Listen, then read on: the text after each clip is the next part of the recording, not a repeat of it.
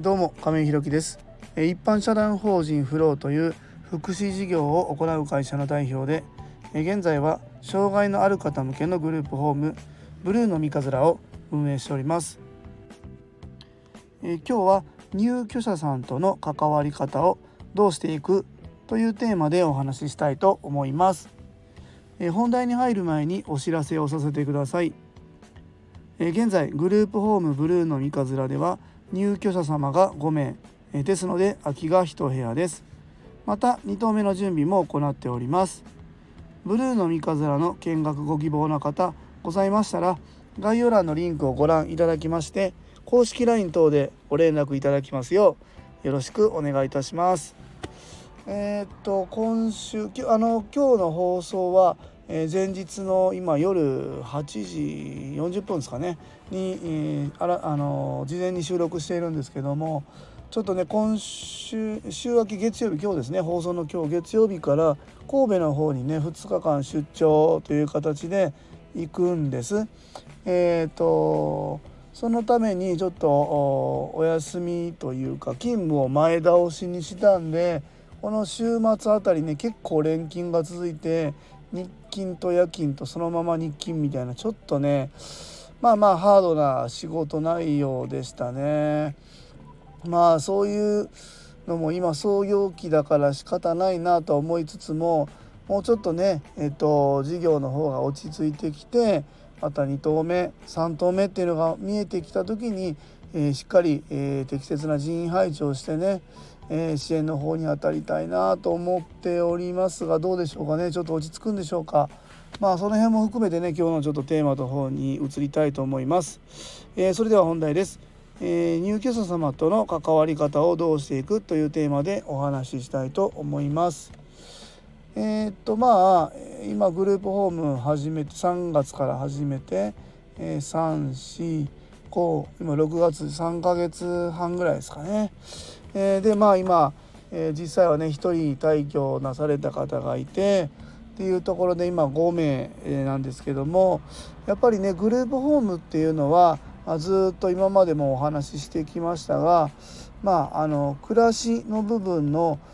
支援っていう事業になりますので、えー、まあ普通作業所とか生活介護って言われるところでいうその利用者さんっていう関わりだとまあまあ長くてもどうでしょうね、えー、45時間5時間うんそんなもんかな。実質長く長く関わるっていうのはなかなか勤務時間帯ないしまあ作業っていうのが例えば就労支援だとメインなんでそこのルールに従ってできる限り支援していくっていうのがまあ大体の流れになると思うんですけども、まあ、一方グループホームっていうのはもちろん皆様もそうだと思うんですけども仕事場で、まあ、いろんな業務だったり課題っていうのがあってそれに対して取り組むっていうまあいわばちょっと気が張り詰めた状態の中で働いていると思うんです。それはあのうちの入居様もまあ同じなのかなって思うんですけどもことをやっぱりグループホームってなると皆さんも同じようにお家ですのでやっぱりくつろぐ場っていうところにまあなりますよねこれ当然です。うん、でそんな中でも僕たち、えー、グループホームの事業者支援者としましてですわね何、えー、て言うんだろうな、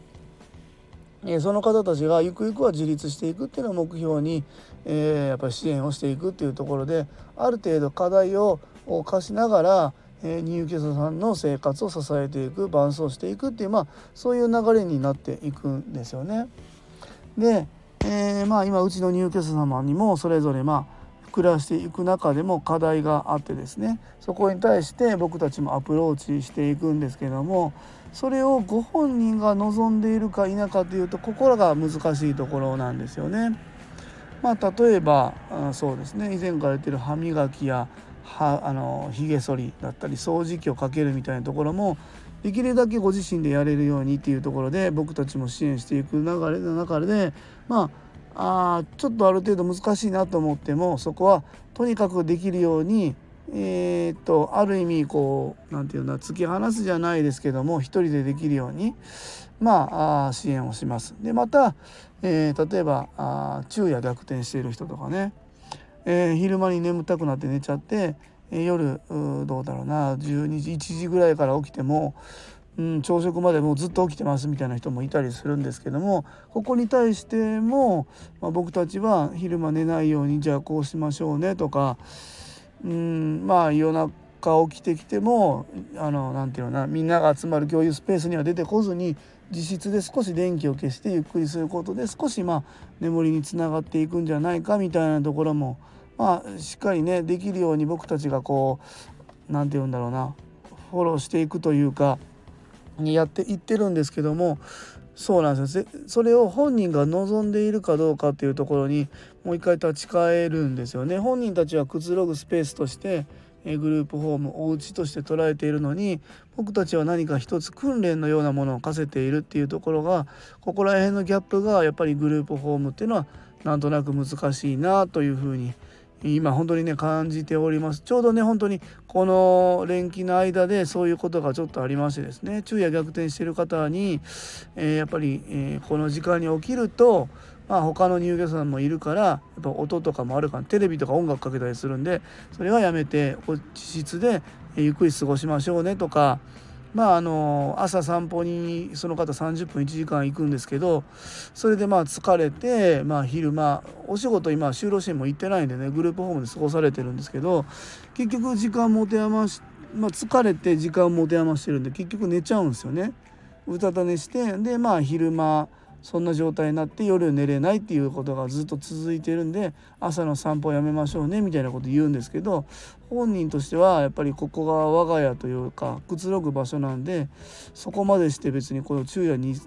逆転を解消しないといけないのかみたいなところもやっぱり根底で疑問に思っているみたいでここら辺のギャップがねすごく今支援として難しいところだなっていうのを日々感じておりますね。これだからまああの今この放送をして何か解決できるわけではないんですけどもまた週明けねその方たちの相談支援も相談支援専門員さんだったり各関わってる事業者様とちょっと連携をとってねこれを改善していく方法またこれを改善まずすべきなのかも含めてちょっとお話ししたいなというふうに思っております。ま、今日お聞きの、えー、方でグループホーム運営されてる方スタッフさんの方いてねもしこういうふうにやってますよっていうのは教えてもらえたらなと思いますしまた、えーと、当事者様またそのご家族の方が聞いていらっしゃったら、まあ、こういうね今現状がグループホームにあるんだよっていうことを理解していただいてですね。では、まあ、あのまだグループホームにお住まいになられてない方もゆくゆくはこういうことあるんだなっていうことも想定して日々の生活をねなんか送っていただける参考になればなというふうに思います。えー、今日は入居者さんとの関わり方をどうしていくというテーマでお話しさせていただきました。一般社団法人フローでは障害のある方向けのグループホームブルーの三日面を和歌山市の三日面というところで今年の3月から入居を開始いたしました。また現在グループホーム2棟目に向けて準備中です。そちらの詳細などは公式 LINE やノートでもご案内しておりますので是非概要欄のリンクからご覧いただきますようよろしくお願いいたします。最後までお聴きくださりありがとうございます。次回の放送もよろしくお願いいたします。えー、今日はなんとかね連勤も終わりまして今日は夜勤の方が引き継ぎ受けてくれましたんでこの8時過ぎでね勤務を終えることができました。ちょっと帰ってねゆっくりお風呂でも入って明日の出張に備えたいなというふうに思います、えー、今日も素敵な一日をお過ごしください。一般社団法人フローの亀井弘樹でした。それではまた。